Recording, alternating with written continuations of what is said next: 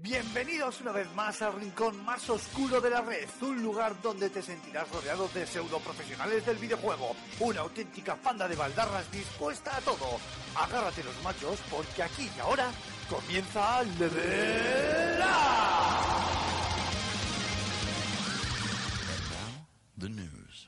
Up.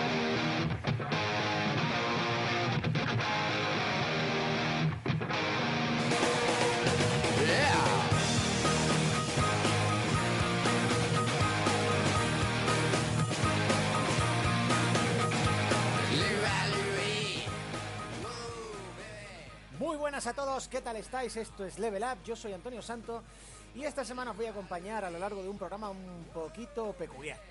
Eh, esta semana, como nos ocurre a veces, pues la, la vida nos ha venido a buscar y no nos hemos podido juntar para grabar la tertulia habitual en la que nos juntamos cada semana para comentar la actualidad del videojuego, lo que estamos jugando o, en fin, lo que se nos pase un poco por la cabeza. No obstante, tampoco hemos querido faltar a nuestra cita con vosotros, así que más o menos nos hemos apañado para cada uno por nuestra cuenta grabarnos unas cositas que os queríamos comentar, que queríamos hablar con vosotros y crear lo que vamos a llamar un programa Frankenstein. Hemos cogido los trozos, los hemos cosido, los hemos subido a la azotea, hemos logrado que les caiga un rayo encima y ahora podemos gritar al fin ¡It's alive! ¡It's alive!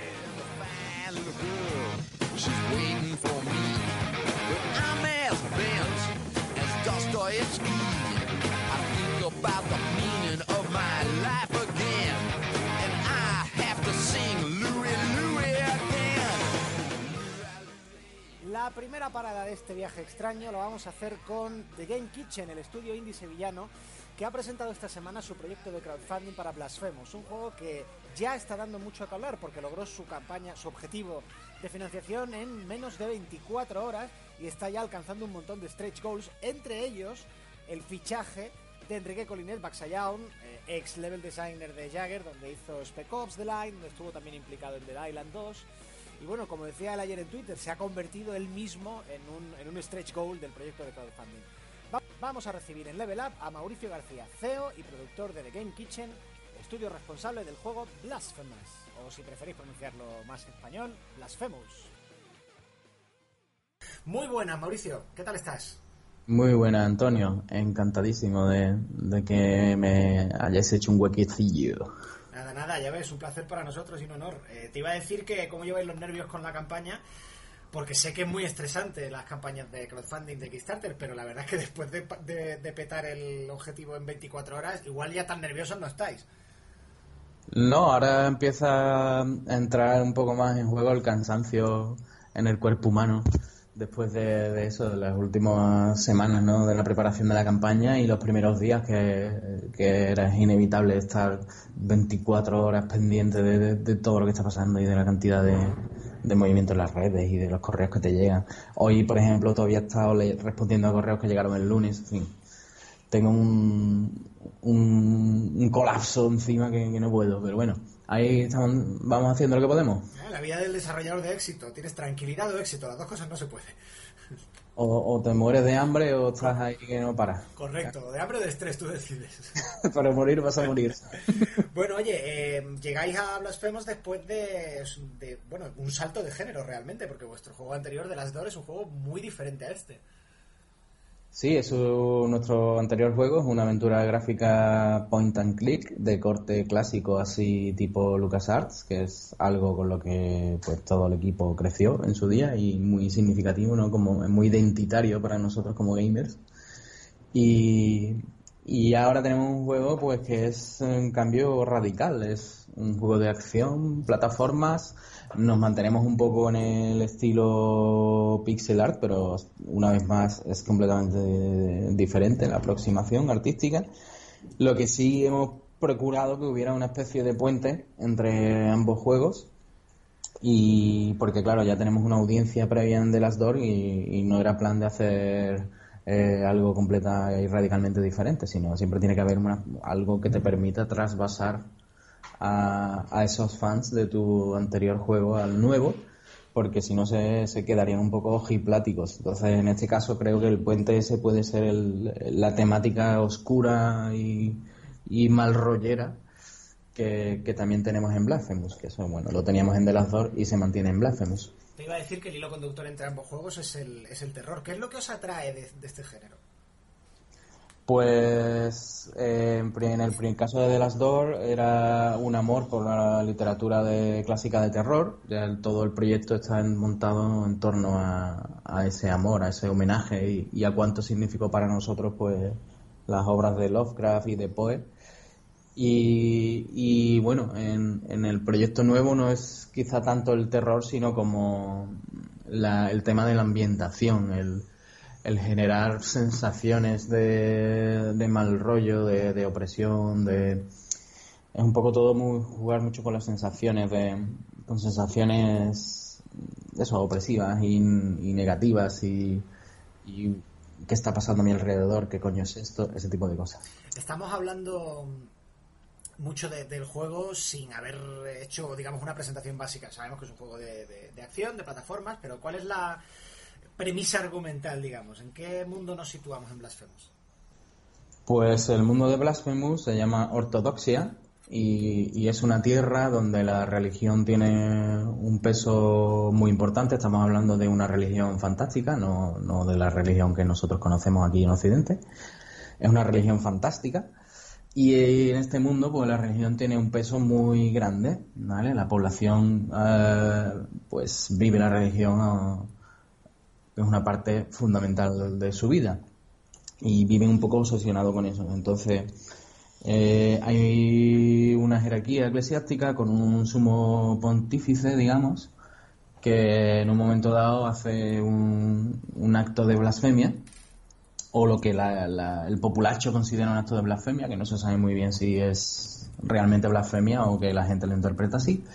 Y se producen una serie de eventos y en esa serie de eventos es una especie de, cataclismo, ¿no? La verdad, el equivalente a los cataclismos típicos mm, bíblicos ¿no? que nosotros conocemos, pues hay una especie de, mm, de fuego que arde durante siglos y la, y la ceniza que emana este fuego eh, acaba cubriendo toda la tierra y a todos los habitantes de, que viven en ella y una serie de tiempo después emergen de nuevo de estas cenizas, pero todos se han transformado en criaturas mmm, chunguísimas, sedientas de sangre y que, que, van por ahí pues liando la parda.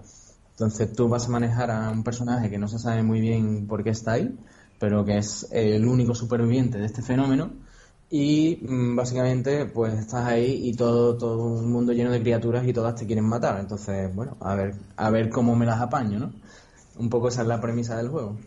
Hay una serie de, de referencias referentes tanto gráficos como jugables de los que después hablaremos que se han mencionado en toda la prensa internacional.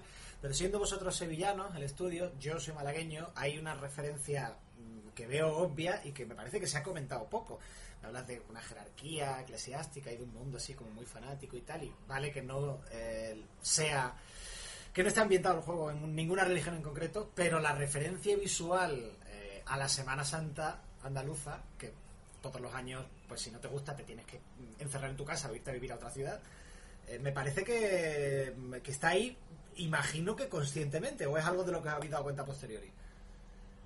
No. No te quiero meter en ningún lío tampoco, ¿eh? no, no te preocupes.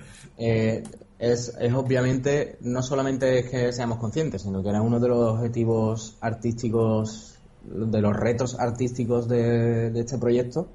No es en sí hablar de la Semana Santa, evidentemente. Son, eso es solamente parte de, del asunto.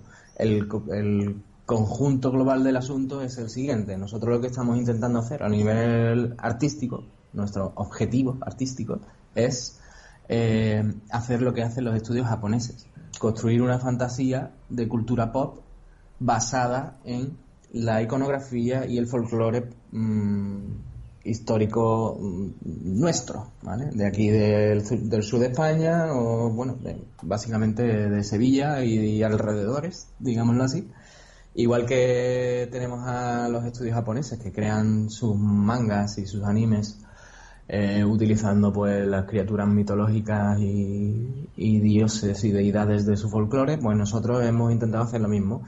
Eh, hemos tenido la suerte mmm, de nacer en Sevilla y una ciudad que no puedes dar do dos pasos sin ver una iglesia o sin ver una estatua o sin ver algo remanente de los cientos y cientos de años y cientos de culturas que han pasado por aquí. O un pues- traslado, una novena, un- la verdad es que en Andalucía ahora mismo para salir sin encontrarse un trono ya es complicado. Y era un poco eso, decir, bueno, hay muchos estudios indie por ahí. ¿Qué tenemos nosotros que no tengan ellos? Pues nosotros tenemos la suerte de haber nacido en Sevilla, así que vamos a intentar eh, no explotar ese asunto, sino hablar de forma visceral mm, de qué es lo que significa estar rodeado de, de, esa, de ese tipo de, de, de imaginería y de, y de estética 24/7, ¿sabes? Que vas a comprar el pan y te, tienes- y te encuentras con cuatro o cinco cosas que, que bien podrían estar en un museo, ¿no? ¿Crees quizá que haya sido esa una de las claves del éxito tan rápido de la, de la campaña de crowdfunding? Porque eh, siempre pregunto mucho en, en entrevistas qué dice el juego de, de vuestro estudio, de vuestro lugar, eh, cuando es bastante habitual, por desgracia, en la industria del videojuego ahora mismo, que haya como un estándar cultural y todos los... Si hay una historia de instituto, va a estar ambientada en un instituto americano, si hay un... Hay como una serie de tópicos culturales que, ya son la cultura globalizada, el Ikea de la cultura, eh, y todos los juegos se ambientan en ese mundo ikeizado neutro. Sin embargo, cuando sale un juego con claras referencias estéticas locales, parece que la gente lo aprecia, quizás. Pues sí, nosotros lo que pretendíamos conseguir era ofrecer una, una imagen llena de iconos y llena de elementos mm, que en su conjunto fueran cohesivos, que tú lo vieras y dije, bueno, este, este bicho tan horrible me pega un montón en este universo, pero aún así no tengo ni puñetera idea de qué es, a menos que sea de Sevilla, entonces sí lo voy a ver claramente, ¿no? O bueno, de Sevilla o de España.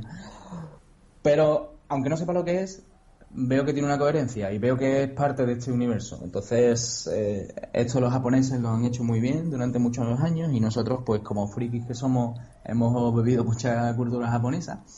Entonces estamos intentando reproducir un poco ese fenómeno y, y ofrecer un universo que sea muy cohesivo a nivel artístico y a nivel visual. Pero que, claro, la mayoría de la gente que lo va a acabar consumiendo va, va a decir, me mola, pero ¿qué coño es esto, ¿sabes? Has mencionado un par de veces a los estudios japoneses, la gran referencia clara que se da ahora mismo cada vez que alguien ve una imagen de Blasphemous en la prensa internacional es From Software. Souls y Bloodborne. Me imagino que también es bastante voluntario. Mm, bueno, sí, a ver, es que esta es, eh, la- las cosas que ha hecho From Software yo creo que son de lo más influyente que, que ha pasado prácticamente nunca en la cultura popular. Es como es el canon de Pachelbel, ¿no? Que ya lo, sac- lo sacó eh, este hombre y a partir de ahí todas las canciones pop sonarían a eso. Pues aquí va a pasar un poco igual. A nivel de gameplay sí que nos queremos diferenciar bastante porque es un juego 2D de plataforma, evidentemente, la mayoría de las mecánicas básicas que tiene Dark Souls pues no tienen sentido, no, no van a estar aquí y lo que sí tenemos mucho, o sea, hay dos elementos que son muy Dark, Soulianos, Dark que son la estética opresiva, o sea, el tema visual recuerda que te cagas a Dark Souls y, obviamente está muy influado por, por Dark Souls. Y lo segundo, mm, que tampoco se está mencionando mucho, pero ya que me lo ha preguntado, lo menciono, es la forma en la que pretendemos hacer la narrativa. Mm, en vez de poner horas y horas de diálogo como hemos hecho anteriormente en, en The Last Door, vamos a hacerlo un poco a la Dark Soul, que es eh, poner muy poquitos NPCs, muy esparcidos por ahí, que van a decir dos o tres cositas cada uno, y el resto de la narrativa va a estar implícita en el arte y el diseño de los niveles. Y solamente aquellos jugadores que quieran que le interese esa parte del juego mm, tendrán que fijarse en los detalles para luego atar cabos, mm, irte a los foros a hablar del tema con, con el resto de los fans, ¿vale? Es un poco así una aproximación tangencial a la forma de contar una historia, igual que hace Dark Souls. Eso sí lo vamos a intentar hacer también como ellos. No creo que lo consigamos porque no me quiero venir arriba. Pero bueno, es, un poco el objetivo, ¿no? Yo a lo que hace Dark Souls, al tipo de narrativa de Dark Souls, siempre lo he llamado este, narrativa de la ausencia, porque más que, con- más que contarte una historia, te da una serie de pistas para que te la montes tú. entiendo que eso es también lo que estáis haciendo. Vosotros tenéis una imagen del mundo, pero realmente no la vais a contar con tanto detalle, sino que le vais a dar a la gente pistas para que se monte su historia. Exactamente eso. Nosotros vamos a hacer, eh, vamos a tener un universo complejo, lleno de personajes, lleno de eventos, lleno de situaciones, pero esas, todo eso va a estar en un documento que no lo va a ver nadie, ajeno al estudio. Y lo único que vamos a hacer es daros pistas para que vosotros tengáis que reconstruirlo, cada uno a su forma y cada uno con su propia interpretación, a base de atar cabos. Perfecto, pues este a nivel jugable, bueno, perdona, hay otra referencia que quizá no sé si, o por lo menos a mí me ha recordado, que es a Silent Hill. Eh, voy bien por ahí porque, por ejemplo, el, personaje icónico del juego, pues, a ver, recuerda a un nazareno, evidentemente, pero también recuerda un poco a Pyramid Head de, Silent Hill. Sí, es, eso ha sido un poco casualidad. La verdad es que entre tú y yo, pues obviamente aquí eh, es la silueta del nazareno la que, la que ha influenciado evidentemente el personaje principal. Lo que pasa es que, ¿qué le vamos a hacer? el Pyramid Head y los nazarenos, pues Mm, son primos hermanos. Si los pones al sol tendrían unas sombras muy parecidas. Muy parecidas, sí. Vale, eh, a nivel jugable, sin embargo, me dices que, claro, es muy distinto de, Dark Souls. Detrás por la razón de que hay un cambio de perspectiva y un cambio de eh, a las dos dimensiones y tal. ¿Cuáles crees que serían, digamos, las referencias que podríamos dar a la gente para que, las coordenadas, para que se sepan dónde nos situamos con Blasphemous? Vale, pues mira, mm, tenemos un poquito de Ghosts and Goblins, ¿vale? Esto no, mucha gente se da cuenta, pero la base, el lienzo, es un poco Ghosts and Goblins, porque es un juego eh, de elevada dificultad y cierta habilidad, digamos, de plataformeo y combate. Sobre esto, obviamente, pues tenemos los clásicos eh, Metroidvanias, elementos de Metroidvania, los elementos narrativos que están a tu alrededor, que, vienen de Dark Souls. Y, bueno, y sobre todo nuestra intención también va a ser hacer conseguir algo que sea un poco único, ¿no? como en su momento hicimos con The Last Door, que decidimos eh, un poco a ver, la idea está loca de poner unos gráficos de una resolución absurdamente baja para estimular la imaginación. Pues aquí vamos a intentar lo mismo, vamos a experimentar varias cosas a nivel de gameplay y intentaremos eh, conseguir mecánicas y cosas que hagan que Blasphemous sean verdaderamente únicos. ¿Qué es lo que pasa? Lo que pasa es que todavía no lo tenemos cerrado porque eh, llevamos seis meses solamente trabajando en el proyecto y, esos seis meses le hemos dado la estrategia ha sido darle prioridad a la parte estética porque era la que nos iba a servir eh, para comunicar las intenciones del juego en la campaña de Kickstarter y que entrara un poco por los ojos, pues hemos empezado por la parte estética. La segunda parte está recién empezada, que ya sería pues el tema de prototipar mecánicas, empezar a probar cosas y hasta dar con la fórmula mágica de, un juego de, que hace que el juego sea bueno.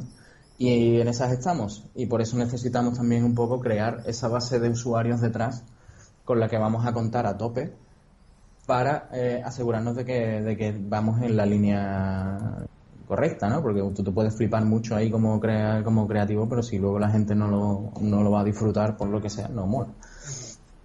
Eh, un detalle curioso de, la campaña de crowdfunding que estáis haciendo es que tenéis como uno de vuestros stretch goals a una persona. Sí, eh, bueno, es un poco eh, circunstancial porque realmente mm, necesitaríamos eh, o sea, lo ideal sería aumentar un poco el alcance del proyecto a nivel presupuestario y una vez que, alcancemos esa cantidad, pues entonces lo primero, la primera necesidad flagrante que teníamos como desarrolladores era meter más power en el departamento de diseño. Porque el nivel, eh, evidentemente habéis comprobado todos que a nivel de arte mm, va la cosa bien, a nivel de programación tampoco tendremos graves problemas porque ya tenemos dos programadores muy eh, experimentados. Y eh, donde estábamos un poco flacos era la parte de diseño, porque tenemos a Enrique como lead de diseño y diseñador principal, pero claro, él también tiene que hacer las labores de dirección creativa de, los artistas. Entonces, eh, o, lo clonábamos con, de alguna manera o, no, se iba a morir ahí el pobre. Entonces, Estaba claro que si, si, había que aumentar el equipo por algún lado, teníamos que empezar por, por el diseño. ¿Qué es lo que pasa? Que por una serie de circunstancias se ha dado eh, la casualidad de que tenemos a Enrique Coliner, que es un buen amigo desde hace tiempo, de vuelta en Sevilla después de, sus, eh, de su recorrido por el mundo, eh, que ha estado muchos años en Berlín trabajando primero en el, en el Spec Op y luego en el Dead Island 2, mm, con un puesto de bastante responsabilidad en temas de nivel de, diseño de niveles. Y, entonces hemos dicho, Tate, vamos a ver si cuadra la cosa y le podemos hacer una oferta para que se quede en Sevilla y y aporte su talento al proyecto. La verdad es que estamos muy contentos de que se esté dando esta serie de casualidades. Y luego también tenemos en otros tres Go al futuro. Mm, esto es un poco spoiler, pero bueno, aquí estamos en confianza. Sí, no, no, tranquilo que no nos oye nadie. También, también tenemos planteado la incorporación de un tercer programador al equipo si llegamos a una cierta cantidad, que ahora mismo no me acuerdo porque no he dormido mucho últimamente y pero fatal pero ese, digamos que en plan extender la plantilla también tenemos pensado meter un programador más en algún momento y, y también saldrá un extra para eso. Oye, eh, hablando de planes, ya sé que los calendarios en desarrollo están para no cumplirlos, pero ¿cuál es vuestro plan de trabajo a partir de ahora? ¿Cuándo esperáis que el juego pueda estar listo? A ver, nosotros somos perros viejos, no en el sentido de que no nos flipamos y decimos, esto está hecho en dos semanas. Ya tenemos bastantes años en la industria y sabemos un poco estimar medio que los plazos. En principio estamos manejando finales de 2018, pero eh, ahora parece ser que eh, se ha hecho bastante evidente y bastante claro que la gente quiere que esto sea un proyecto multiplataforma. Entonces, en el momento de que te pones a hacer multiplataforma, pues ya el lanzamiento, digamos que no lo vas a hacer hasta que no hayas terminado el último port de todos. Con lo cual preveemos que seguramente la cosa se retrase hasta el primer cuatrimestre de 2019. Pero bueno, más o menos era eso, o bien finales de 2018 o principios de 2019. ¿Teméis un poco este lapso de tiempo de cara a mantener la atención y el interés de la gente? Mm, a ver, o sea, quieres decir en el sentido de... Que el, famoso IP pues está muy bien a la hora de vender, pero claro, mantener a la expectación de la gente durante un año y medio pues tiene su dificultad. Y desaparecer del todo al mismo tiempo también puede hacer luego muy difícil eh, volver a atraer al público o mm, eh, hacer que no, que no se te enfaden los backers, en fin. Eh, es un desafío también en sí el, el tema de mantener la, la atención con una estrategia de comunicación. Nosotros lo que hicimos fue acudir a, a varios eh, estudios amigos que habían pasado por Kickstarter anteriormente para ver cómo recoger un poco su, su experiencia y ver qué tipo de consejos nos daban. Entonces, eh, inicialmente todo esto estaba pensado para salir un poco en plan, eh, salir antes, haber eh, salido unos cuantos meses antes a Kickstarter, sin haberle metido mano al juego. En plan, queremos hacer esto, poner un vídeo muy chulo, en plan vendiendo humo, y si el Kickstarter sale bien, pues entonces ya nos poníamos a hacer el juego. Pero al hablar con gente que había hecho las cosas así, nos recomendaron que no lo hiciéramos así, porque se iba a producir este salto que tú comentas. Durante una, tú eh, terminas con éxito el Kickstarter y luego durante a lo mejor seis meses que estás haciendo tu prototipo mínimo que todavía no puedes enseñar nada porque es horrible, mm, hay como seis meses en los que la gente que se ha vaqueado, te ha vaqueado está diciendo, bueno, ¿estáis trabajando en esto o qué pasa? ¿no? Entonces, nuestra estrategia ha sido un poco ponernos directamente a trabajar en el juego por eso ahora tenemos un prototipo jugable, que es eh, lo que estamos moviendo a nivel de ferias y, en las negociaciones con los publishers. Y todo lo que hemos generado para hacer la campaña, todo ese material visual, todos los bosses, los espiritacos así de gordos, todo eso está capturado directamente desde Unity. O sea, no es material que hayamos montado mm, solo para el vídeo, sino que es que eh, funciona ya eh, en el juego en gran medida. Entonces, Mm, yo creo que vamos a ser capaces de eh, ofrecer una experiencia de acompañamiento al desarrollo muy interesante.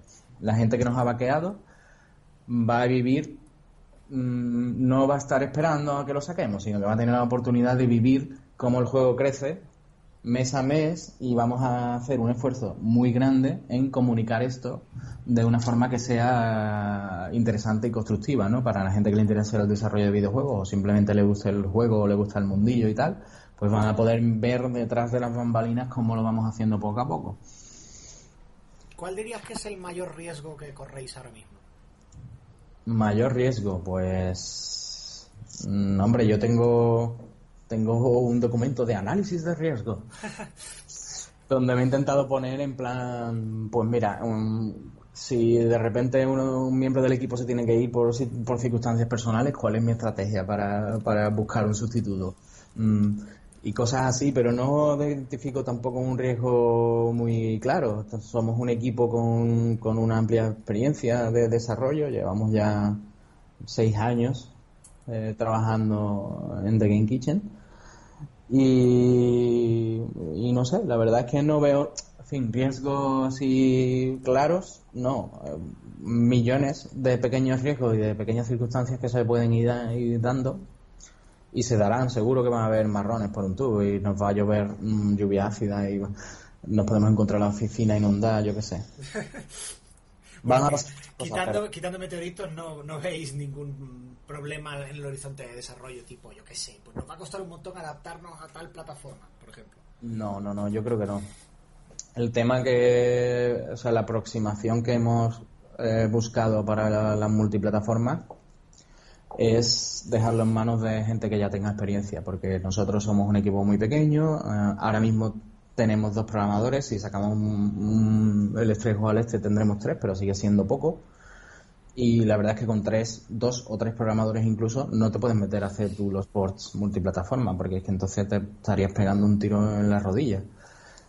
La estrategia es, vamos a buscar un publisher que tenga experiencia y contact- los contactos necesarios y la experiencia necesaria y nosotros nos centramos en hacer un juego de puta madre para PC y todo lo demás lo hacen lo van a hacer eh, estos socios que estamos buscando para hacer cada port ¿sabes? y así ya nos quitamos de problemas y nos aseguramos de que porque es, es muy fácil venirte arriba y decir esto lo hago yo y en verdad mm, pecar de, de ego eh, algo así pues, pues pues lo único que puede a la mínima te va, puede explotar eh, te puede explotar en las manos y al final van a salir perdiendo los backers y vamos eh, no queremos poner eso eso en ningún momento nos queremos exponer a ese tipo de situaciones así que hemos contado de igual forma por ejemplo para las recompensas físicas que son muy chulas y a todos nuestros oyentes les recomiendo que las vean para producir estas recompen- recompensas físicas, pues también hemos contado con un socio especializado en cada caso. Mm, Porque si no, nos va a restar a nosotros tiempo del desarrollo el tener que fabricar las camisetas, enviarlas, etcétera, cosas así. Entonces, nuestra estrategia ha sido un poco saber delegar para poder proteger lo importante que es centrarnos en crear un pedazo de juego. O sea, eso es- siempre ha sido lo más importante. Vamos a hacer un pepino de juego y que nada nos distraiga. Entonces, para producir todo lo demás, vamos a contar con gente que, sa- que sepa lo que hace. Muy bien, pues eh, te diría que mucha suerte, pero me da que no os va a hacer falta, porque lo tenéis todo bastante claro. Así que solo te puedo decir que muchísimas gracias por estar aquí en Level Up, por hablar con nosotros y por dedicarnos unos minutitos de tu tiempo. Y estaremos muy atentos a Blasfemos. Eh, lo- yo creo que vamos a volver a hablar dentro de unos meses. Así que no, no te digo adiós, te digo hasta luego. Muy bien, Antonio, muchísimas gracias por, por tenerme. Ha sido un honor y un placer. The towers of ivory are crumbling, and the swallows have sharpened their beaks. This is the time of our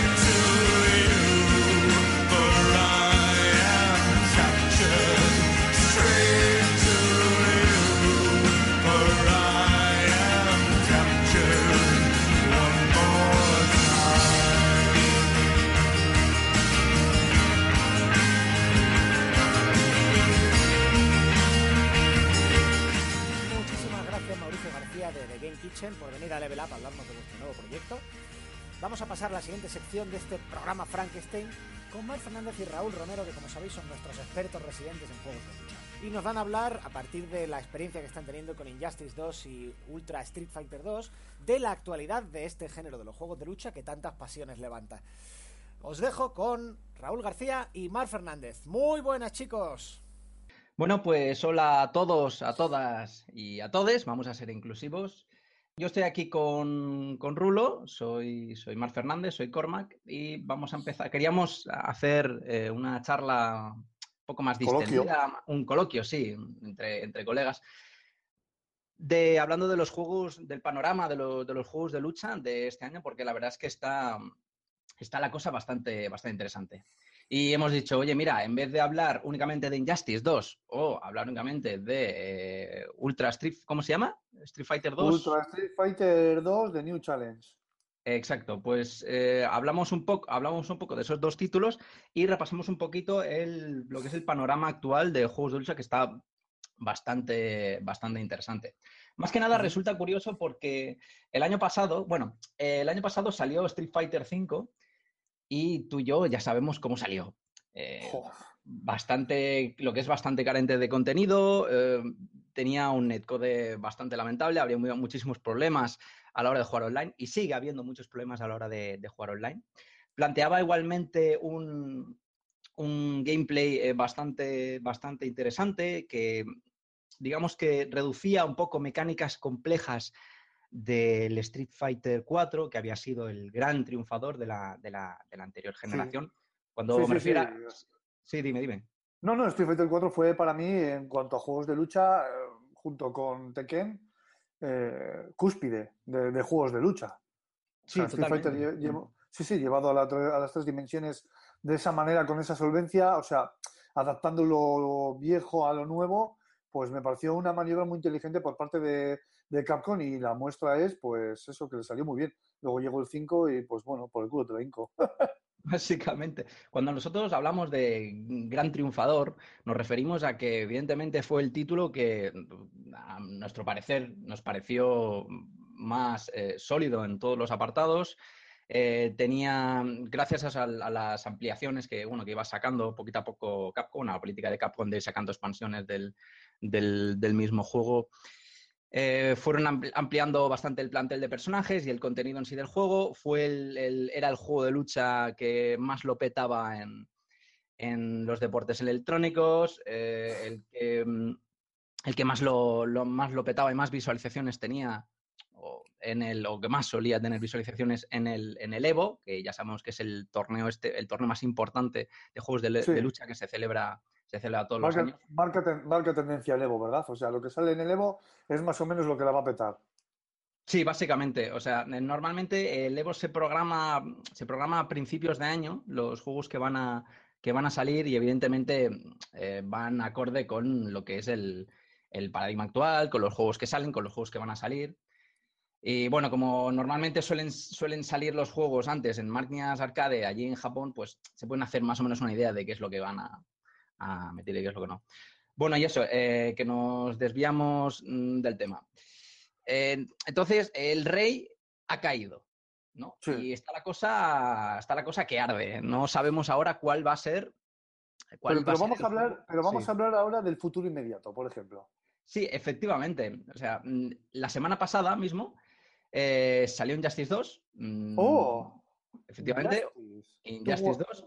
¿Le diste, le diste a la primera parte? Sí, ¿no? Sí, sí, yo jugué a la, a la primera. La, la verdad es que jugué a la primera parte. Le di ahí duro con, con Batgirl. Joder, Y- cómo eres. Sí, efectivamente. Y bueno, aportaba cosillas bastante interesantes que, bueno, ya gracias a, digamos, al, al regreso por todo lo alto de, de NetherRealm con, con Mortal Kombat 9, pues digamos que se arriesgó a mm, hacer eh, un juego de lucha completamente de DC, eh, obviando fracasos y experimentos raros como DC versus Mortal Kombat. No sé si tú has jugado a eso. Al de DC, sí, sí que jugué. Y además me- eres un experimento, o sea, podríamos decir que, que es la, la- la génesis de este Injustice.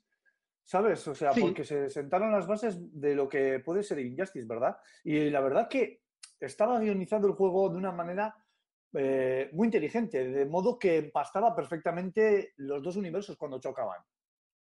¿No? ¿No te pareció a ti?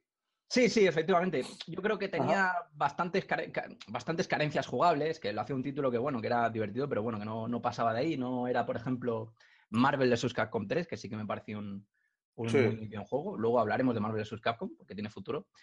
Pero sí que es verdad que mm, consiguió, eh, NetherRealm consiguió hacer suyo, hacer propio el mundo de, de DC y bueno, eh, hacer sus licencias propias acerca de la historia de algunos personajes, pero la verdad es que bastante creíbles. O sea, para mí creo que es una de las mejores adaptaciones eh, de, de- de personajes eh, hechos, de, de- cómics hechos a, a videojuegos. Están muy bien, muy bien Sin ninguna caracterizados. duda. Sin ninguna duda. Además que mm, la historia, la, hist- la- la verdad es que la historia mola. La historia, la historia de, de los personajes de DC, los dos juegos de Injustice. eh, La verdad es que en el primero me gustó un poquito más, pero en este 2 no está nada mal. Mola muchísimo, sobre todo si eres un, como yo, un fan de estos de las series de DC que están ahora de modas, que se, se producen sí, conejos. Además, además que lo de Inju- Injustice es algo muy raro porque le da un vuelco a lo que es totalmente el universo DC, los metahumanos, ¿no? Porque para poner un poco en precedentes a la gente que nos está escuchando, eh, Injustice, a grosso modo, es eh, que, que Superman se vuelve malo, ¿no? Sí, sí, sí, básicamente. Efectivamente. ¿Y cómo, cómo enlaza esta segunda parte? ¿Enlaza con la primera parte en cuanto a historia? ¿Empieza desde otros puntos de vista? ¿Cómo, cómo lo hace? Pues la historia en este, en este juego enlaza totalmente con la, con la, con la primera parte. Es más, continúa justo después cuando, cuando terminó. Eh, la trama, ya sabes que DC con el tema de los multiversos se puede, se, se puede ju- jugar mucho con este es bueno, ahora este es malo, ahora este es villano, ahora este no sé qué. Sí, sí, Tierra 1, Tierra Mm. 2, Tierra... Sí, sí. Cierra no sé cuánto, sí. Y la verdad es que lo plantea bastante interesante. Mira que mm, los juegos de lucha nunca so- es un género para prestarle mucha atención a la historia, porque la verdad Es es, que cierto, la verdad que no se prodigan mucho los juegos que tengan una historia ya no bien guionizada, sino por lo menos bien contada. Pues para mí, igual coincides, co- igual coincido con- eh, coincides tú conmigo, Sí. Mortal Kombat y Death or Alive es un ejemplo de una historia bien guionizada. Que sea buena o no es otra cosa, pero ¿no? Sí, por ejemplo, yo incluiría también eh, las, las historias de Black Blue, que sí. adaptan ese formato visual novel y la verdad es que está, mm, está bastante interesante. Pero sí, NetherRealm, desde Mortal Kombat 9, que le dan ese toquecillo serie B, quizás. O, Eso es, eso es, serie B, serie- Sí, sí. Sí, sí, lo has dicho perfectamente. Serie B, es que eh, encaja a la perfección, es lo suyo. Además que rescatan la seriedad de los, de los Mortal Kombat, porque sabes que Mortal Kombat, aparte de muy gore, es un juego que son, son historias bastante crudas. Y aporta, digamos, esa parte de crudeza sin llegar al, gore, sin llegar a coger a Super Gear y arrancarle la columna vertebral. Sí que es verdad que los, los personajes son, son bastante serios. O sea, aquí el tema de los superhéroes nos lo tomamos en serio y ya no es nada para, no, no, no está destinado a un público infantil y a los viejunos o viejóvenes que no, no- nos vaya el tema de superhéroes, pues la verdad es que va a salir satisfecho. Además que luego tiene, tiene dos finales alternativos porque tiene varias líneas eh, argumentales y Sí, lo que mola es hacértelo al 100%. Como el uno, ¿no? Que tenía varias, varias líneas argumentales también. Sí, efectivamente. Jugabas, sí, jugabas con unos, luego con otro. De repente las historias veías que más adelante se entrecruzaban entre ellas en, una, en un punto de esas líneas temporales. eh, en ese sentido está, está muy bien. Y sí que es cierto ¿no? que, que NetherRealm lo sabe hacer muy bien con el tema de darle eh, ese cáliz adulto a, a sus juegos como con Mortal Kombat y que con DC para mí eh, es- son superhéroes serios, ¿no? ¿no? No es como Marvel, que sí. Sí. que son serios, pero es de otra manera. Estos están desde el punto de vista tratados como un poco más eh, serios. No, no sé si me explico, ¿no? Más, más serios. Es que la palabra es serio. Marvel es- son, a ver, son serios porque es evidente que son serios, pero son más fantasiosos. O sea, es que decir fantasiosos aquí igual No, pero-. Quizás si, por ejemplo, vemos otros juegos eh, de lucha, ¿no? No nos salimos del ser el género. De, por ejemplo, de Marvel, si cogemos el Marvel vs. Capcom, vemos que está adaptado a, a todos los públicos, ¿no? Que, que- que cualquier, cualquier chavalín, ¿no? Se puede poner a jugar al juego y no, no se va a asustar o, o- o le va a entrar por los ojos y demás, ¿no? Porque es muy, muy luminoso. eh, así, mm, tampoco infantiloide, pero sí que es verdad que, que- que- claro, que no adopta pues esta, eh, este, este ambientación o esta, esta manera de, enfo- de enfocar las cosas como hacen en el No, no, está claro que es un juego para, para adultos y yo creo que, que eso es de agradecer. Oye, ¿cuánto, ¿cuánto puede durar el Injustice 2? El modo historia, porque eh, esa es otra de las cosas de NetherRealm. Los modos historia de esos juegos son largos de cojones. Pues a mí me habrá durado unas 6-7 horas. eh, hacérmelo una vez. Hostia, pues, pues, hostia, para un juego de lucha, que normalmente un, mo- un modo historia en un juego de lucha te lo pasas en, ¿qué? ¿15 minutos? ¿20? Sí, sí. Sí, sí, No, sí, sal- salvo los. Mortal Kombat, que es lo que decimos, que los Mortal Kombat eh, o los de Azor Alive, que te duran, que tienen un montón de escenas y te duran un porrón, pues bueno, pueden durar un poco más, pero si decides 6-7 horas para un juego de lucha, amigo mío, me parece que no es un moco de pavo, ¿eh? No es un asunto baladí, desde luego. No, está bien. Además, luego te da la opción de ir eh, revisar la historia capítulo por capítulo, por si te apetece volver a hacértela. Y además te puedes hacer los. Porque te da, mientras tú juegas, te da la opción de tomar los enfrentamientos con un u otro luchador. Plan, por ejemplo, van eh, Green Arrow y Black Canary, eh, se encuentran a, yo qué sé, a, a, mm, yo qué sé, a Superman. Y te- te- el juego te deja elegir si te prefieres enfrentarte a Superman con, o con Green Arrow o con Black Canary. Entonces luego Ah, te puedes volver a hacer el mismo combate con el otro luchador y desbloqueas, por así decirlo, eh, conversaciones o intros o Ah, escenas que no habías visto. No has Qué no bueno, esto es una forma de, esto es, un- es una forma de rejugar eh, un modo historia de un juego de lucha que, que por idiosincrasia es rejugable. O sea, me parece la hostia, ¿no? Rizar el rizo. Sí, la verdad es que está bastante, está bastante guay. Yo ¿Y gráficamente? Cuenta, Eh, un poco de la técnica. Pues gráficos, los, eh, ¿qué tal están los, las mecánicas, la jugabilidad? A ver si sigue la estela del primer Injustice, con esos golpes y esos super especiales dándoles a, lo- a los dos gatillos a la vez. Vale, pues tema gráficos. Tema gráficos bastante polémico. Eh, ¿Ah, sí? Por el tema, por el tema de las animaciones. El- a ver, los gráficos eh, me parecen geniales. O sea, lo que es las animaciones. A mí, personalmente, No me las, digas eso, no las me digas eso. animaciones. Las animaciones, no, te lo digo porque, porque ha habido una polémica con el tema de, de las animaciones faciales. Es que hay mucha gente que no le gustan las animaciones faciales que hace NetherRealm, que dice que no, Joder, que no macho. las creen, que son muy robóticas. Pero sinceramente, eh, yo creo que, que, no, es, que no es que estén mal hechas, sino es que eh, les dan un, un aire así como muy, eh, muy propio mm, de NetherRealm, las que te puedes encontrar en un Mortal Kombat, pero gráficamente Sí. el juego es una... es que es un juego de lucha de nueva generación y se nota. Y se nota cómo ¿no? en cada animación está, eh, están muy currados todos los ataques, todos los movimientos. El juego en sí es un, es un espectáculo eh, visual. O sea, está cuidado cada mínimo detalle. Cuando ah, Black Adam, por ejemplo, está haciendo un movimiento con el brazo y ondea con toda la capa, la verdad es que es una pasada. Sí que es verdad que lo que te he comentado antes, las animaciones faciales, hay mucha gente que no les gustan. La- pero bueno, esto ya viene con, con NetherRealm. eh, con, el, con el estilo de animaciones que hace, que hacen en el pero bueno, personalmente yo creo que es una pasada. Y me imagino que explosiones everywhere, ¿no? Y chispitas y rollos.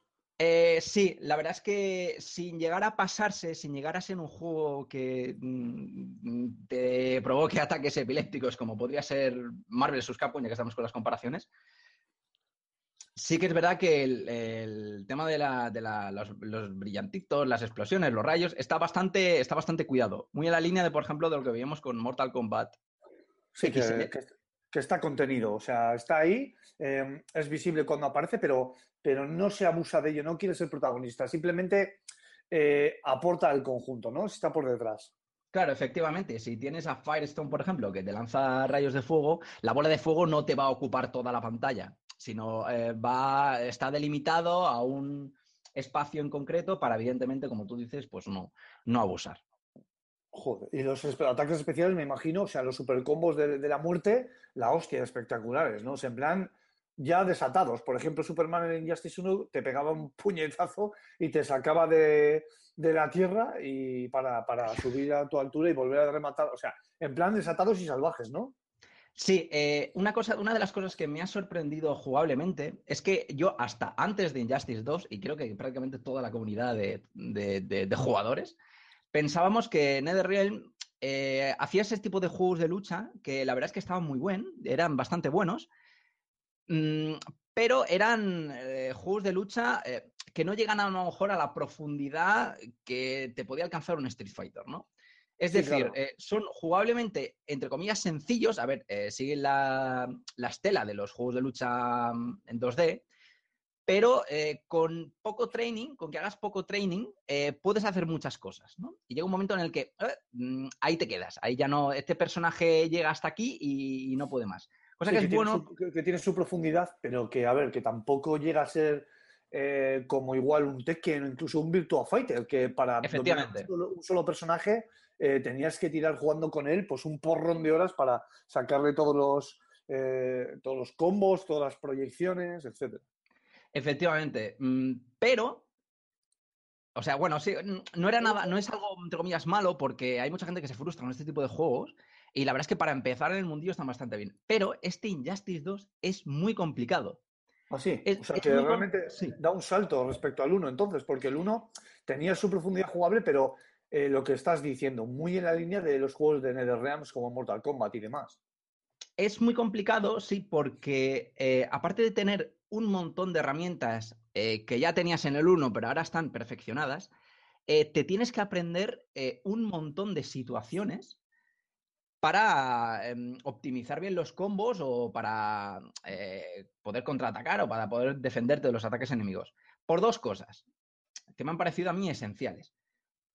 Sabes que se conserva la, la barra de, de super, ¿no? Que había en el, que había en el primer juego. Sí, sí, sí, personalizada, sí. Sí, y que ya es típica de todos los juegos de lucha, en la que aparte de poder hacer el, el- el super cuando tienes la barra cargada, puedes, digamos, ampliar, eh, consumir un cachito de la barra para eh, mejorar un ataque especial. Vale. Puede- tú puedes gastar, ¿tú te acuerdas en Street Fighter 4 cuando... eh, Sí, sí, gastabas, sí, un segmento, gastabas un segmento, es verdad, vale, y hacías eh, un super especial pero descafeinado. Efectivamente. Pues aquí lo que se hace con esto es que tú mm, lo, se ap- aportan características especiales a los movimientos con consumo de barra.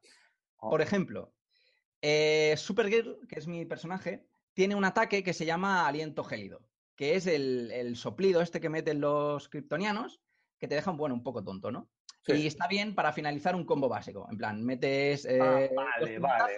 Mm, ya, y un ya. ja- en plan Hadouken, ¿verdad? Lo típico de Ryu de patada baja Sí, sí, sí. proyectil. Vale, pues aquí, si hago golpe y aliento gélido, pero con consumo de barra de energía, lo congelas al enemigo. Ah, mira, ¿Qué pasa? Pues que puedo ampliar el combo. ya, ya, ya, ya, Pues interesante. Así con todo, hasta con los agarres.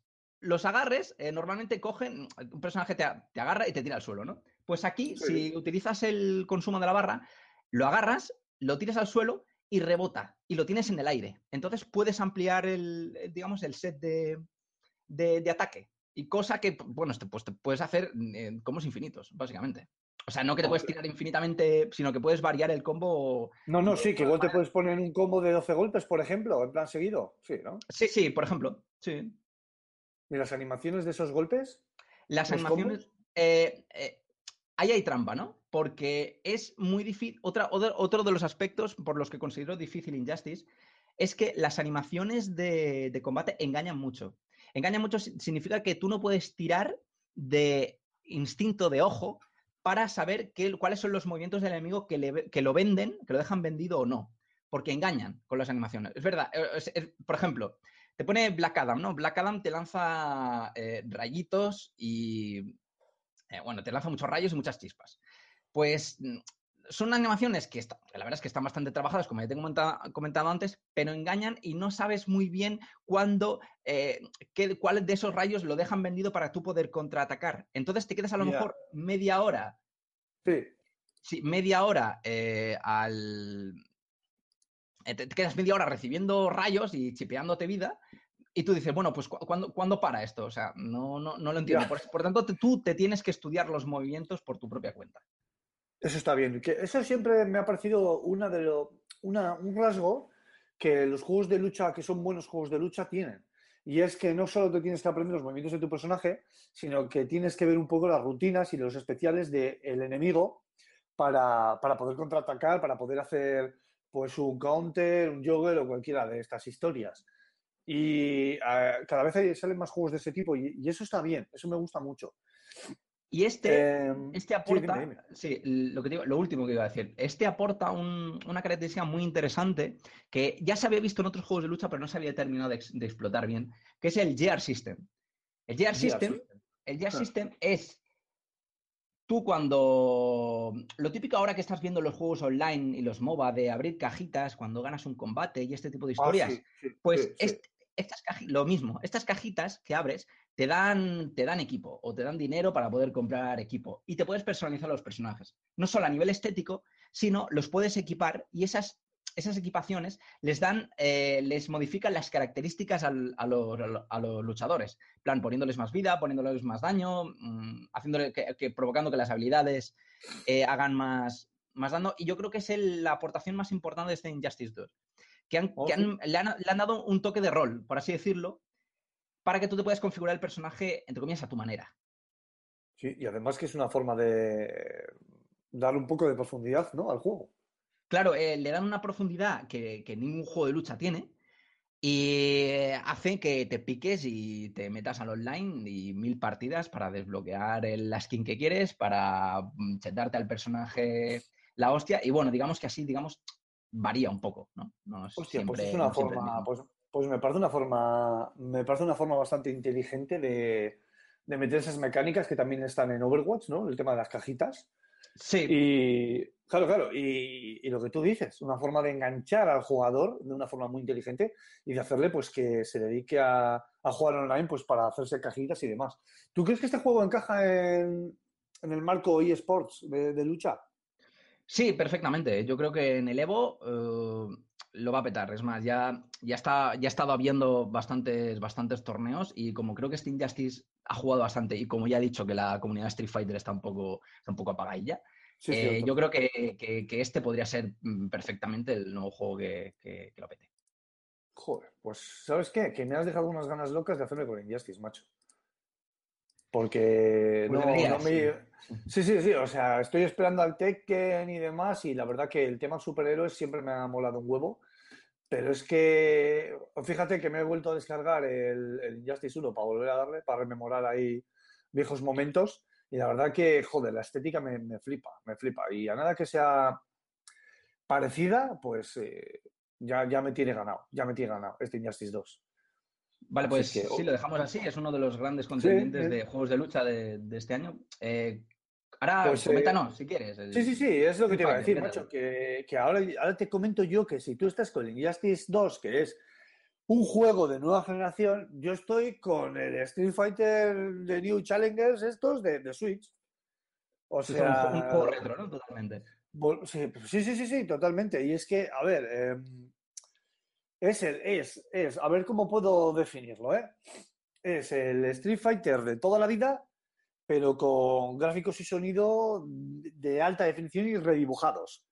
Es, a grandes rasgos, el juego que salió para PlayStation, uy, para Xbox 360, allá por el Sí. 2006, 2007, ya no me acuerdo, eh, que salió, pues eso, a, a 30 euros, creo que fue, pues ahora está en Switch a 39,95. Básicamente es la, la, Sí, la, la vigésimo quinta reedición ya de Street Fighter 2. Sí, sí, sí, sí, sí. A ver, eh, ¿es un juego que merece la pena comprarlo? Hostia, esto tiene, tiene sus pro, o sea, tiene sus muchas respuestas y, y tiene sus muchos contrapuntos. Por ejemplo, eh, una de las grandes preguntas que yo me he hecho cuando he jugado al juego es, ¿qué me aporta a mí este juego eh, para que me lo compre en Switch? Que no, ¿sabes? Sí. Porque es un juego que te lo has pasado 200 veces o más. O sea, yo de hecho, la primera vez que he puesto el juego en Switch, la primera partida, en nivel normal, eso sí, me lo he pasado, del tirón y sin continuar. Del tirón. mm. Sí, entonces, ¿qué es lo que aporta? Pues eh, aporta, eh, primero que te lo puedas, que puedas jugar a Street Fighter 2 de esta manera, con la jugabilidad de toda la vida, que es magistral y que hoy en día que un juego tenga esta jugabilidad de, de- de la- de hace... Es la vamos, base, la año- base de todos los juegos Sí, claro, claro, efectivamente. Es- eso no es moco de pavo, es mucho decir. Y que, te- y que puedas jugar un juego así, de modo portátil, ¿sabes? Que te puedas coger la Switch, llevártela con tu Street Fighter y jugar. Hostia, eso, eso sí está bien. Eso es uno de los grandes pros que, y una de las grandes bazas que, aparte que se ve espectacular en la pantalla de Switch en modo portátil. Sin embargo, cuando lo juegas en sobremesa, está muy bien, pero la sensación de déjà vu vuelve. ¿Sabes? La Ajá, sensación sí. de, hostias, a esto así en sobremesa ya lo he jugado. Y no lo he jugado ya una, dos, tres, ni cuatro, ni cinco veces. Igual lo he jugado 10 o 15 veces. Entonces, Claro, esa es, muchas o- veces, claro, sí. esa es otra de las contras que tiene, que tiene el juego. Por lo demás, pues te vas a encontrar el Street Fighter con la jugabilidad base, que es la hostia, que está pulida de cojones. Eh, no te vas a encontrar el típico juego, con, pues es que hablo de Street Fighter, no te vas a encontrar con el típico juego que tiene 200.000 combos ahí encadenados, sino que como mucho te haces cuatro o, o cinco a lo sumo. Y es un juego que engancha, es un juego que engancha de principio a fin. Uno de los añadidos que tiene el juego es el camino del Jado, que esto ya habrás leído, ¿no, Mark? De, de lo Sí, que claro, va. por supuesto. Sí. Pues lo he probado, pues lo he probado. Pues te puedo decir que es una tontería. Es, o sea, me he visto haciendo espavientos como cuando jugaba con la Wii por primera Sí. vez al, al Wii Sports. Me he visto haciendo espavientos con los Joy-Con haciendo Hadokens. Y es que encima no lo pilla fino. O sea, el movimiento del Hadoken. Porque claro, no solo haces Hadokens, ¿eh? También haces... eh, O sea, por los Sorius. eso es, los accesorios, complicado. haces machuria puchachuchaken también, haces bloqueos, o sea, por ejemplo, para hacer eh, el helicóptero, Sí. Lo que tienes que hacer es coger el Joy-Con y extender los brazos hacia afuera. Entonces, Ya. entonces, que hacer la Tatsu. Claro, claro, claro. Entonces, ¿qué pasa? Que si nadie te ve que estás jugando a la pantalla, parece que estás en una clase de zumba. Porque estás estirando los brazos, subiendo el brazo derecho para arriba, haciendo el Hadoken. Y claro, vas a encadenando esos movimientos en primera persona con enemigos que te van saliendo y, hombre, digamos que es un añadido para... Es una excusa de Capcom para decir, eh, tío, que hemos añadido esto, no te quejes del precio. Sí, ¿no? Bueno, y aparte para, para que case un poco con, con, Sí. con el, for- con el formato de, la, de lo que es la consola. Y no hay.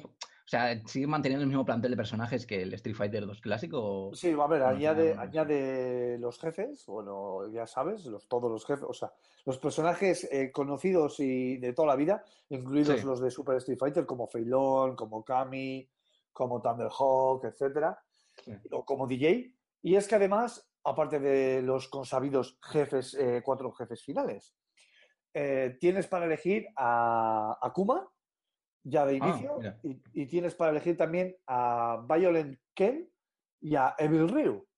Ostras, pues creo que son los pedidos, los eternos pedidos por la comunidad. Sí, pues Sí. además que tienen eh, que cambian lo justo para que no sea el Ken y el Ryu de siempre. Y parece un personaje nuevo, pero que a la vez lo sabes controlar porque lo has manejado toda la vida. Por ejemplo, pues el Violent Ken se le ve, pues eso, ¿no? Con esa, eh, esa beligerancia de alguien que es una persona violenta. Entonces se le ve, pues que pivota, que pivota mucho más de lo habitual. Los golpes suenan incluso un poquito más contundentes. El, el super combo es eh, una evolución del, del super combo de Ken normal y corriente. Entonces está muy bien. Tiene esos movimientos de, de doble clic para adelante al, stick o, a la cruceta y avanzar. Aquí se hace, de otra manera, pero ese movimiento de evasión, ¿no? Pero, pero los tiene. Y, y la verdad que se añaden esos dos personajes y joder, está curioso. Y lo que tú dices, que han sido eh, personajes pedidos. Y que yo creo que encaja también muy bien en, en los eSports este Street Fighter, macho. ¿Qué quieres que te diga? O sea, lo ha hecho toda la vida de una manera o de otra, si no es eh, con los alfa, es con los, eh, con los con Street Fighter 4 o el 5. Y yo creo que este Street Fighter 2 también encajaba perfectamente. Eh, Pues mira, a- si, si no se han aburrido ya de, de Street Fighter 3, que se lo digan creo que es el- a, que creo a que es el Daimon, Street- ¿no? Exacto, que creo que es el Street Fighter favorito de todo el mundo. Eh, Sí. Pues no me extrañaría ver un, al menos un torneito de exhibición de, de este. Sí, sí, sí, está, está, está muy currado. O sea, quiero decir, los gráficos eh, están, son resultones, ¿no? O sea, le han dado ese, esa capa HD, incluso la música, aunque tengo que decir que la música me gusta más la original, que también es otra de las cosas que tiene el juego. Que en cualquier momento, bueno, en cualquier momento no, lo se hace desde el menú, que eso es una cagada, no me gusta.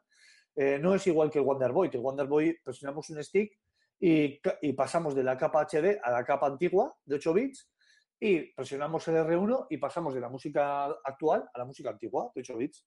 Ah, Pero está chulo. sabía. Está chulo porque lo haces en cualquier momento y joder, está bien. Aquí no. Aquí, de momento, salvo que indague un poco más, pero, pero por lo que veo no es así.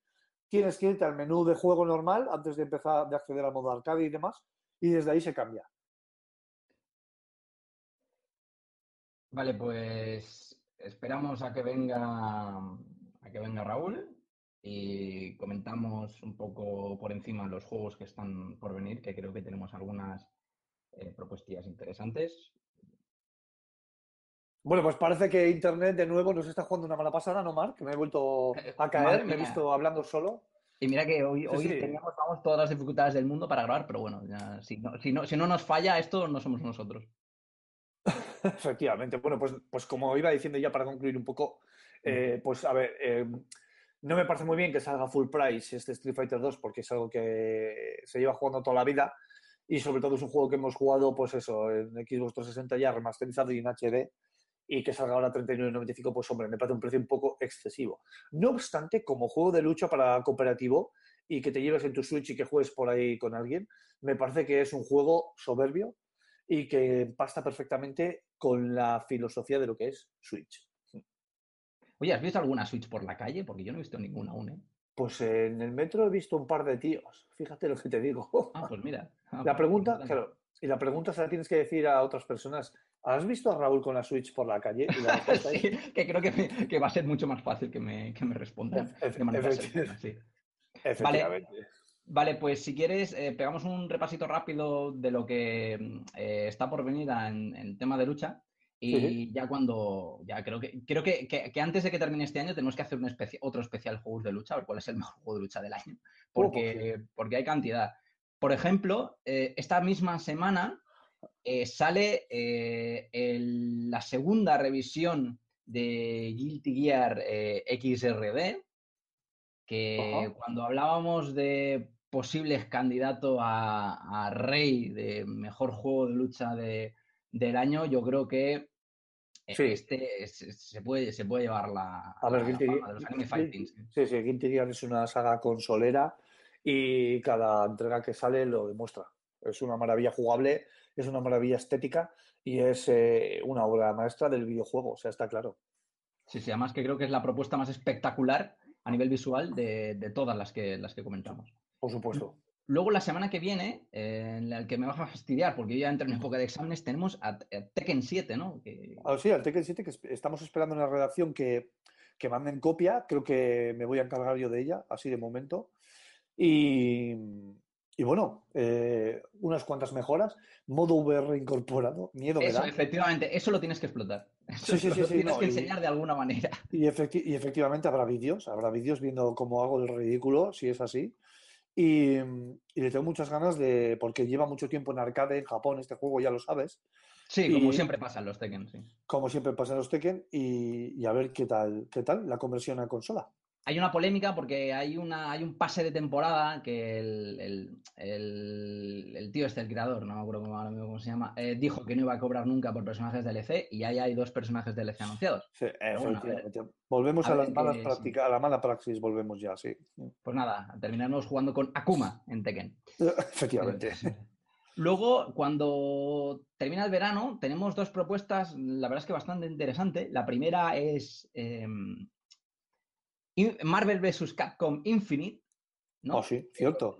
Lo vimos anunciado y tenía esa, esa estética rara, ¿no? Que, que- que a lo mejor echaba un poquito para atrás, no era tan, a lo mejor tan cómic como, como la tercera como la tercera entrega, es un poco más, más, más, más me recordaba a mí al, al King of Fighters 14. Sí, sí, es una cosa un poco extraña, pero, pero bueno, siendo Capcom y, y la saga Marvel, o sea, yo creo que puede salir algo muy potable. Sí, no, yo creo que nos encontraremos lo, lo de siempre, personajes con muchísima basura, combos infinitos, Sí, eh, sí, personajes sí. súper rotos y, le- a la cabra- y 200 revisiones.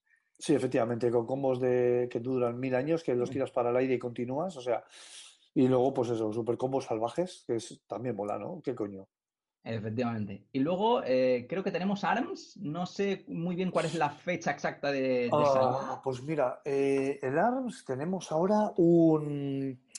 Como pasó con Splatoon, te puedes, está ya la demo disponible para bajarte, pero no se puede jugar porque tienes que esperar al 27 de este mes para empezar a jugar. Tienes tres días para poder jugar, eh, uno es el 27. Una beta abierta, ¿no? Sí, una beta abierta y los otros dos días, pues te lo digo, es el Open Test File que se llama.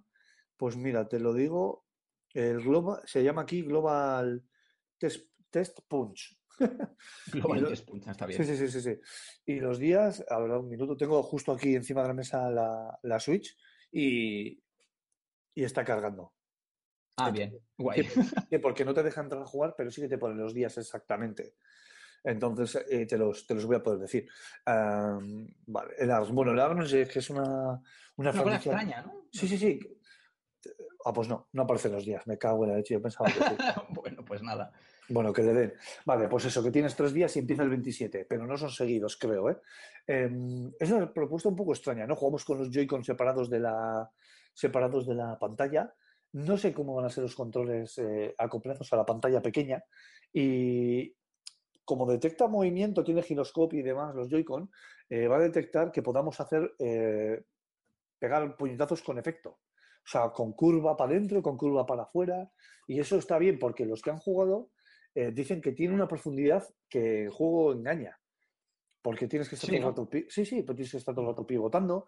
Tienes que prever si el golpe que te va a dar puede ser hacia adentro, hacia afuera, hacia abajo, hacia arriba, porque como el golpe tiene un recorrido, porque están alejados los contendientes, pues no se ve. O sea, te, puede tele- telegrafiar el movimiento del personaje, pero en mitad del recorrido del golpe que te llega, puede cambiar la trayectoria, por ejemplo. Ostras, Entonces, pues, tienes- sí, tienes, sí. tienes que jugar con eso, sí. Y, y está muy interesante, yo tengo muchas ganas. ostras, pues este era de los que tenía pinta de que iba a formar el debate típico de si es un juego de Sí. lucha, si no se considera un juego de lucha, pero por lo que me estás contando. No, no, y tiene pinta de ser unos combates graciosos. Y a ver, yo no sé si atrever a decirme que pueden encajar en lo que son los eSports, pero si han encajado títulos como el, como el Smash Bros. y demás, Buah, eso es un eso triunfa cada año. Claro, claro, sí, efectivamente, y cada vez más ha ido increciendo, eso está claro. Pero no sé, no sé hasta qué punto. Hay unos cuantos personajes, cada uno tiene sus propias características. O sea, Nintendo se lo está tomando en serio. Creo que no va a ser un juego para mostrar qué es lo que puede hacer los Joy-Con, sino que es un juego totalmente implementado para los Joy-Con. Y mi única duda es a ver cómo funciona eh, con los Joy-Con puestos en, eh, fijos, digamos, ¿sabes? A ver si podemos manejarlo con los sticks. Sin ¿Cómo hacer el se- ganso, ¿no? Sí. Exactamente, ¿cómo se maneja con esos sticks? O sea, a ver, a ver qué tal, a ver qué sale. Bueno, y si no, no, seguro que divertido va a ser, así que espero tener la oportunidad de probarlo, de colarme en la casa de alguien que, que tenga, que tenga Switch. Oye, Si no, ya cuando, cuando vaya para Bilbao ya me, me ¿El meto, Ludus? en, me meto en el Ludus y Sí, sí, me, sí. me tortas. ¿eh? Ya, ya sabes, no, si sabes que los juegos de lucha me tumbas tú a mí siempre, tío. Porque tú eres la, tú eres la, la- yo soy la vieja guardia y tú no. Entonces yo juego como la vieja guardia, ¿sabes? A, lo bonito, a lo bonito, pero tú no, tú ahí, a lo bajín y dando ahí, a lo, práctico, a lo práctico, a lo práctico, a buscar el fallo. Claro, hombre, pero es que con, con Cami es que otra cosa no. Pero bueno, da igual, igualmente depe- depende del juego, depende del juego. Maldito, maldito seas. Ojalá se te llene la casa de bañiles. Vale, pues nada, mm, damos, mm, si quieres, damos por finalizada nuestra pequeña y Tertulia. improvisada tertulia de, de- de juegos de lucha, ¿no? Que siempre es un placer. Efectivamente. Un saludo, Raúl, te doy a la semana que viene. Pues eh, un saludo bien gordo. Si te parece, eh, igual cojo y salto con las redes sociales, ¿no? En plan locurón. ¿Qué te parece? Sí, no, no solo quieres dejar a Antonio, pues por mí perfecto. Bueno, vamos a dejárselo. No, pues oye, vamos- al pobre Antonio bastante tiene con lo que tiene. Vamos a dejarle ya las redes sociales y todo finiquitado y bonito. ¿eh? ¿Qué te parece? Pues venga, va, las redes sociales. Venga, vamos con las vías de contacto. Revista FS Gamer y Level Up. Estamos en Facebook, también estamos en Twitter, Google Plus y YouTube, donde además de dar a like podéis dejar todos vuestros comentarios para que Mark escudriñe y aquí lo digamos a posteriori. También tenemos canal de As, que está muerto de asco, pero que ahí está, post- podcast Level Up. También tenemos, ¿qué tenemos? Tenemos el Telegram, Telegram, FS Gamer de Telegram. bolsillo. Sí, efectivamente. Telegram.me barra FS Gamer. Y por supuesto, no dejéis de visitar nuestras páginas web, fanasiriusgamefestival.com y fsgamer.com. Y por último, y no por ello menos importante, la ronda de Twitter personales. Arroba Gamo23, arroba Alfonso Gómez AG, arroba Corman barra baja 20, arroba Turrulius, arroba Bau barra baja Er, arroba Antonio Santo, arroba Aymar barra baja Ziquilín y arroba Jogarto. Y no dejéis de difundir la palabra en Ludus, queridos feligreses. Pues nada, mientras Raúl eh, coge aire, eh, yo me despido hasta la semana que viene. Eh, os dejo con, con el señor Antonio, que haga lo que y su voz, su voz aterciopelada. Eh, su voz al- aterciopelada, que haga lo que, lo que crea conveniente con la edición. Deciros antes que, bueno, esta semana no va a haber comentarios porque, bueno, eh, no sé si no os habéis dado cuenta, os decimos que la, la, la grabación de este programa ha sido estrepitosa, no lo siguiente. Sí. Y no creemos que sea justo para vosotros mm, que leer los comentarios en voz alta en estas condiciones. Así que prometo que he hecho recopilación de comentarios y la semana que viene los leo todos sin falta. Un saludo a todos. eh, se despide Cormac. eh, hasta la vista. It's a god awful small affair to the girl with the mousy hair. But her mummy is yelling no, and her daddy has told her to go. But her friend is nowhere to be seen. Now she walks through her sunken dream to the seat with the clearest view and she's hooked to the silver screen. But the film is a sad thing for, for she's lived it ten times or more. She could spit in the eyes of fools if they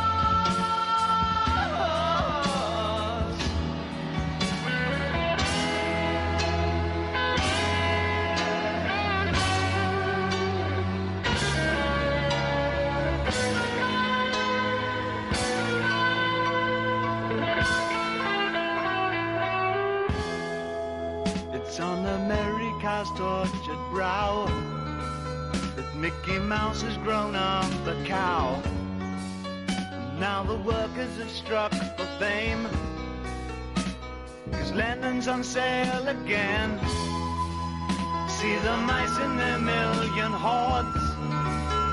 From Ibiza to the Norfolk Broads. Rule Britannia is out of bounds to my mother, my dog, and clowns. But the film is a sad thing more. Cause I wrote it ten times or more. It's about to be writ again. And I ask you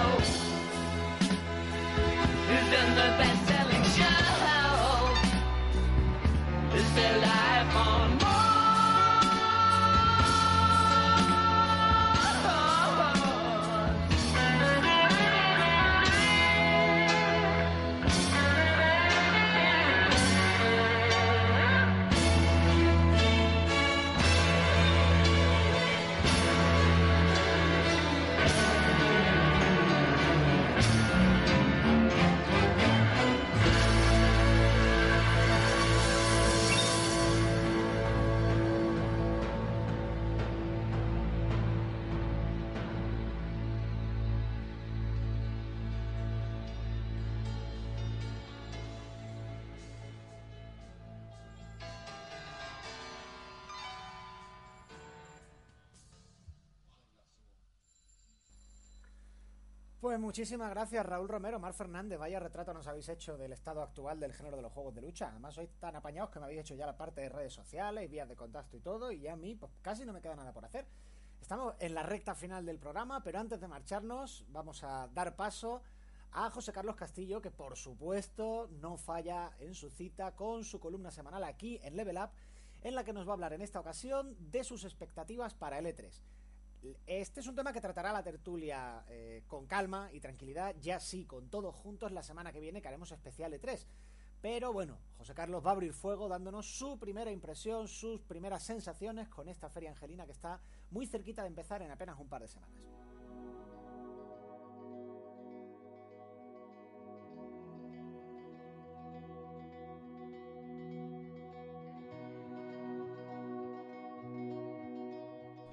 La nueva sobremesa de Microsoft, apodada en clave Scorpio, se antoja la gran protagonista del E3 2017. Al contrario que PlayStation 4 Pro, esta consola intergeneracional promete un salto técnico considerable, lo que se materializará en resoluciones 4K nativas y la compatibilidad con los visores de realidad virtual más avanzados. Especificaciones a un lado, estamos ansiosos por descubrir el diseño y catálogo de la máquina, cuyo lanzamiento está previsto la próxima campaña navideña. Y es que los de Redmond necesitan algo más que una carcasa potente para reconquistar el mercado. Las exclusivas, esas que también llegarán a Windows 10, son esenciales. Ni Crackdown 3 ni Sea of Thieves convencerán a nuevos usuarios, así que toca echar el resto y Phil Spencer cuenta con el presupuesto necesario. ¿Resucitará Scalebone? ¿Veremos a Yu Suzuki sobre el escenario de Xbox? ¿Y si Rare entregase por fin un plataformas tridimensional? En lo que a Nintendo respecta, preocupa la falta de compromiso por parte de las editoras. No cabe duda de que Super Mario Odyssey enamorará al respetable, pero Switch necesita de las grandes franquicias externas para prosperar, aunque se trate de versiones divergentes, como la de FIFA. Los de Kyoto también convencerían anunciando la consola virtual de GameCube, un nuevo Metroid y la incursión de Pokémon en sobremesa con una iteración principal. La puntilla final, el cacareado abrazo a la realidad virtual. Por parte de Sony nos conformamos con atractivos gameplays rematados por fechas de lanzamiento. Hablamos de God of War, Spider-Man, The Last of Us 2, Detroit, Become Human. PS4 alberga las exclusivas más atractivas, por lo que tan solo la desgana para con PlayStation VR podría empañar el media briefing de la multinacional japonesa. De nada servirá el millón de visores colocados si no se garantiza un catálogo sostenido y profundo. Todos recordamos los fiascos de PlayStation Move y PlayStation Vita, razón de más para restar credibilidad a los rumores sobre una nueva portátil, aseguran que en respuesta al concepto híbrido de Switch.